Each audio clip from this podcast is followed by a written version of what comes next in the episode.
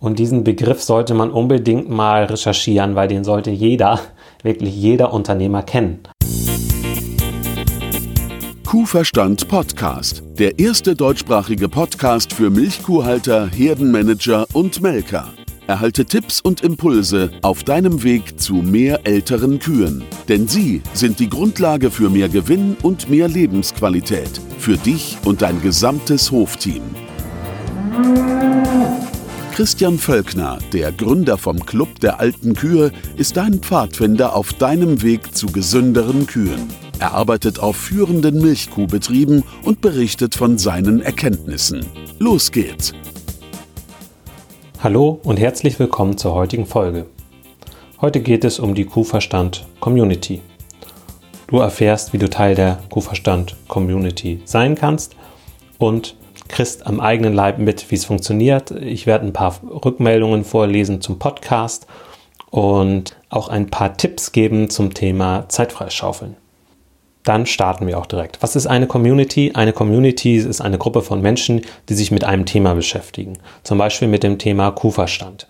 Also sprich, wenn es der Kuh gut geht, kann es uns Menschen auch gut gehen Kuhmenschen möchten sich auf die Kuh einstellen, auf ihre Verhaltensweisen, auf ihre Bedürfnisse und möchten alles dafür tun, dass es der Kuh gut geht und sie sind sich gewiss, dann geben die Kühe das auch zurück.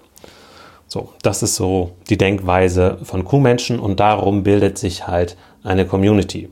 Die findet man zum Beispiel auf Facebook, bei der Facebook-Gruppe Erfolgreich mit Milchkühen. Die Gruppe habe ich gegründet, damit einfach Kuhmenschen sich untereinander austauschen können auf Facebook. Ich möchte dass die Gruppe konstruktiv ist. Deswegen gibt es ein paar Gruppenregeln, die könnt ihr auch nachlesen. Zum Beispiel, dass man die nicht für Werbung nutzt und ähm, dass man nett miteinander ist und all sowas.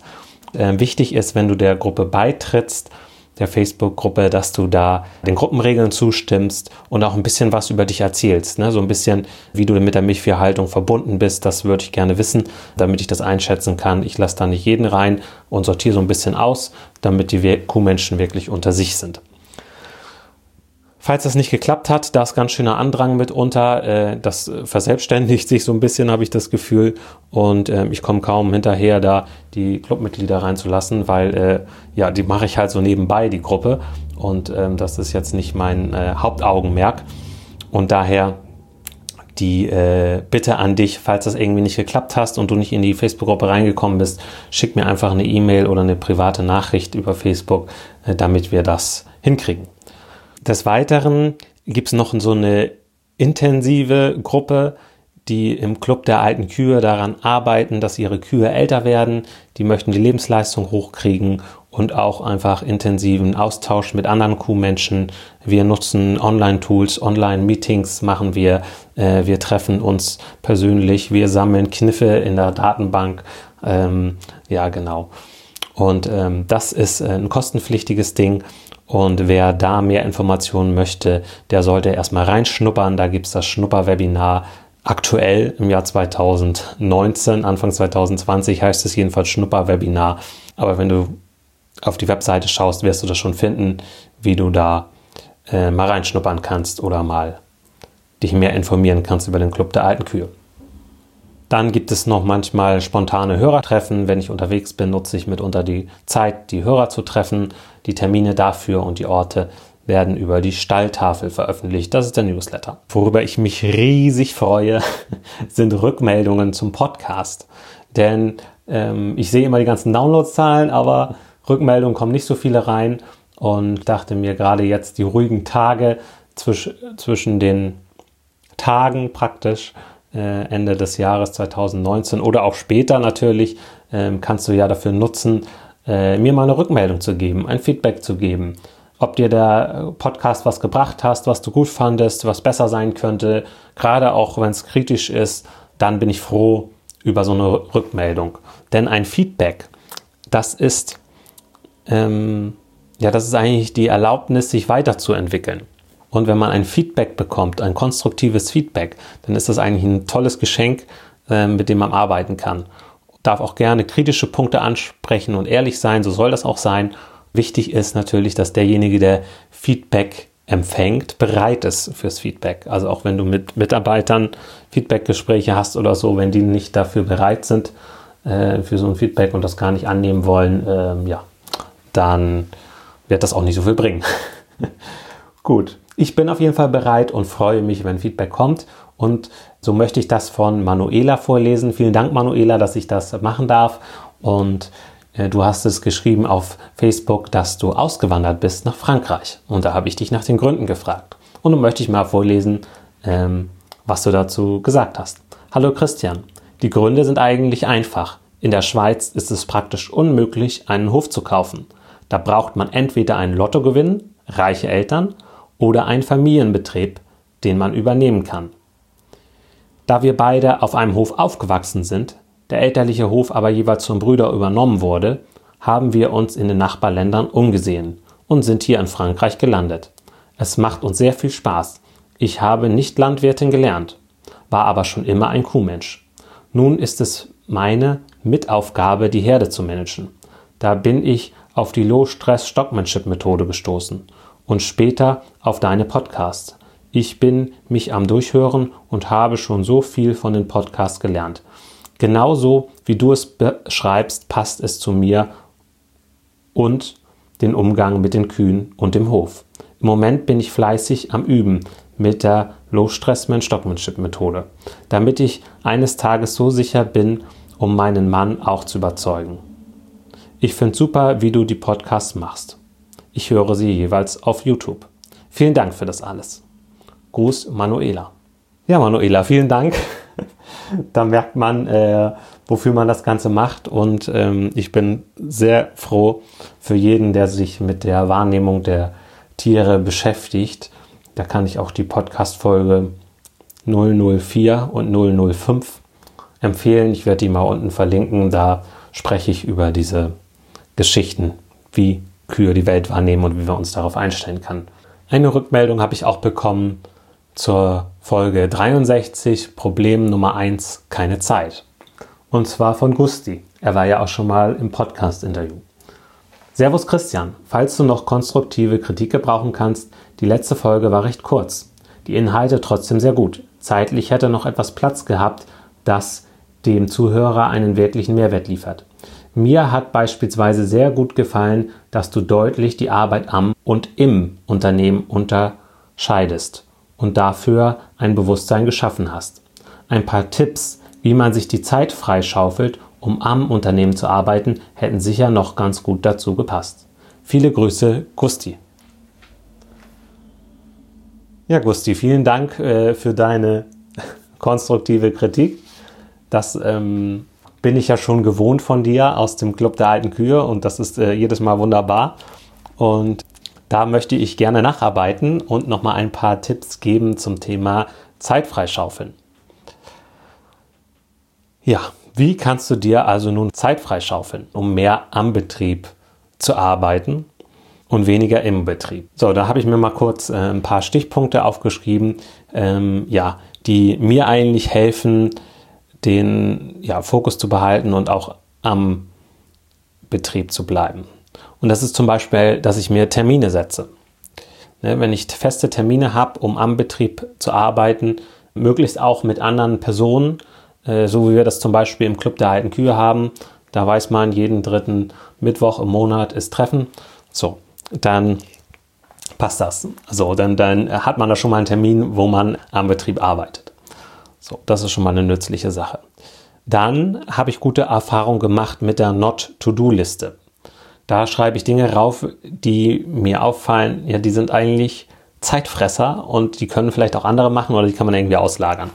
Da hatte ich zum Beispiel auch mal Güllefahren draufgeschrieben, weil es einfach viel zu viel Zeit gefressen hat und ich da nicht richtig weiterkam mit anderen Dingen. Was man natürlich auch machen kann, wenn man das möchte, ist, dass man es einfach mal dokumentiert und dass man sich ein Ziel setzt. Ich möchte x Stunden in der Woche am Betrieb arbeiten. Und ich schreibe mir mal am Ende jeden Tages auf, wie viele Stunden ich im Betrieb gearbeitet habe und wie viele Stunden ich am Betrieb gearbeitet habe. Und das dokumentiere ich erstmal für zwei Wochen und dann setze ich mir ein Ziel, äh, wie ich das haben möchte zum Beispiel. Oder ich setze mir direkt ein Ziel und äh, leg los und gucke, wo ich das erreicht habe. Und äh, dann setze ich mir einen grünen Punkt und wenn ich das zweimal an zwei von vier Wochen geschafft habe, genug Zeit am Betrieb zu arbeiten, dann äh, ja, feiere ich das, gehe essen oder was weiß ich. So kann man sich da auch äh, motivieren. Dann ist es ganz wichtig, in Opportunitäten zu denken. Ja, Opportunitäten sind Möglichkeiten und es gibt ja auch so die sogenannten Opportunitätskosten. Und diesen Begriff sollte man unbedingt mal recherchieren, weil den sollte jeder, wirklich jeder Unternehmer kennen. Ähm, wir haben immer mehrere Alternativen, äh, die man nutzen kann, die man machen kann. Und wenn man eine Sache macht, kann man eine andere Sache nicht machen. Und dann entgeht einem was. Ne? Beispiel, äh, man hat ein, ja, man hat einen, ja, so einen Stall für Jungtiere und dann kann man entweder selber Jungtiere darin aufziehen oder man könnte ihn vielleicht auch gut verpachten. So, vielleicht gibt es diese Möglichkeit. Vielleicht gab es eine Anfrage, dass jemand äh, Signal in, oder so, so ein bisschen durchgeschimmert hat, ach, der hätte eigentlich Interesse äh, äh, oder der hat knapp Jungviehplatz und der könnte vielleicht sowas pachten. Hm. Und dann geht es halt darum zu berechnen, ne? lohnt sich das? Also, wo ist es günstiger sozusagen? Aber es hängen natürlich auch die Sachen damit rein, wie zum Beispiel, möchte man äh, eine Hand drauf haben auf die eigene Nachzucht oder nicht. Aber es gibt ganz viele Beispiele mit diesen Opportunitäten. Ich denke äh, sehr stark da drin und ähm, ich glaube, es ist halt wichtig, sich das bewusst zu machen, dass wenn man seinen gewohnten Trott macht, dass man dann auch immer wieder auf Sachen verzichtet, die man eigentlich hätte machen können. Ich habe da mal ein in der Beschreibung ein Video zu verlinkt, was eigentlich Opportunitätskosten sind. Mir hilft das unwahrscheinlich, Zeit frei zu schaufeln. Dann die Sache mit der Kommunikation.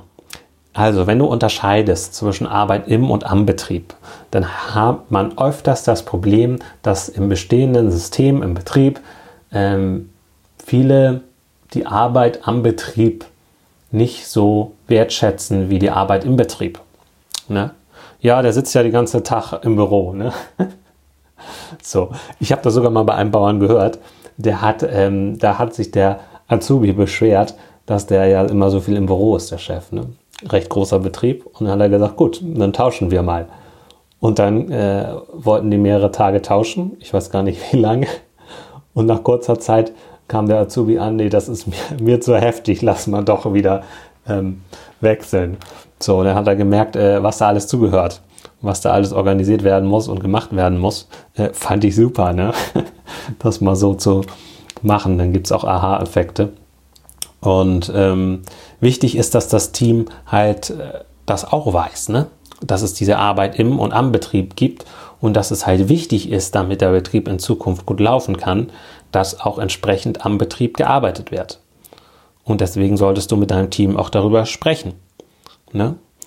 Und vielleicht auch ähm, einfach mal fragen, ähm, wo siehst du denn noch ähm, Kapazitäten, Zeit frei zu schaufeln? Wir würden gerne mehr am Betrieb arbeiten. Und vielleicht könntest du auch ein bisschen mehr am Betrieb arbeiten. Fällt, fällt dir in deinem Bereich was ein oder hast du eine Idee, was dran wäre? Und ähm, so kann man gerne ins Gespräch kommen. Und oft wissen die Leute, die es täglich machen, haben vielleicht schon länger was im Kopf, wo man Zeit freischaufeln kann. So. Und da muss man halt gucken, wer davon profitiert, dass die Zeit freigeschaufelt wird und ähm, wer sich dann um was kümmert, so ein bisschen. Ne? Also in die Kommunikation gehen, auch über das Thema Zeit freischaufeln und am Betrieb arbeiten. Das ist auch noch so ein Tipp, den ich geben kann. Wenn da dir noch mehr Tipps auch für die anderen Hörer einfallen, wie man sich gut freischaufeln kann, Zeit freischaufeln kann, dann schick mir gerne eine E-Mail mit einem Feedback, mit einem weiteren Tipp und ähm, ja, oder schreib es in die Kommentare, dass die anderen das auch direkt lesen können.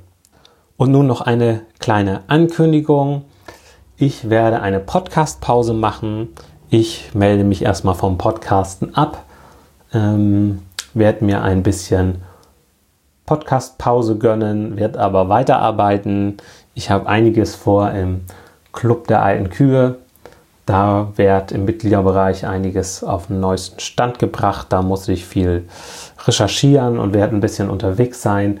Und ähm, da freue ich mich riesig drauf. Und so ein Podcast braucht auch einfach Zeit. Und da dachte ich, ist mal wieder Zeit für eine Pause. eine Podcast-Pause. Das hilft mir auch wieder ein bisschen aufzutanken, äh, ein bisschen vorzuproduzieren. Und deswegen kannst du mit mir Ende Februar oder auch Anfang März irgendwie so um den Dreh äh, wieder rechnen. Dann geht es wieder weiter mit den Podcasts und solange ähm, kannst du halt dich kräftig beteiligen an der Kuhverstand Community. Einfach mal erfolgreich mit Milchkuhn suchen bei Facebook oder über Hörertreffen auf dem Laufenden bleiben, die Stalltafel abonnieren. Ähm, genau. Und ich freue mich, wenn du dir Zeit nimmst, mir ein Feedback zu schicken an christian.kuhverstand.de. Vielen Dank fürs Zuhören, hab viel Spaß mit deinen Kühen und genieß das Leben. Nun noch das Zitat zum Schluss, diesmal von Reinhold Messner. Meine Kraft schöpfe ich aus meinen Ideen für die Zukunft, nicht aus den Leistungen, die hinter mir liegen. Mehr Kuhverstand auf www.kuhverstand.de. Und immer daran denken, der Erfolg mit Kühen beginnt im Kopf der Menschen.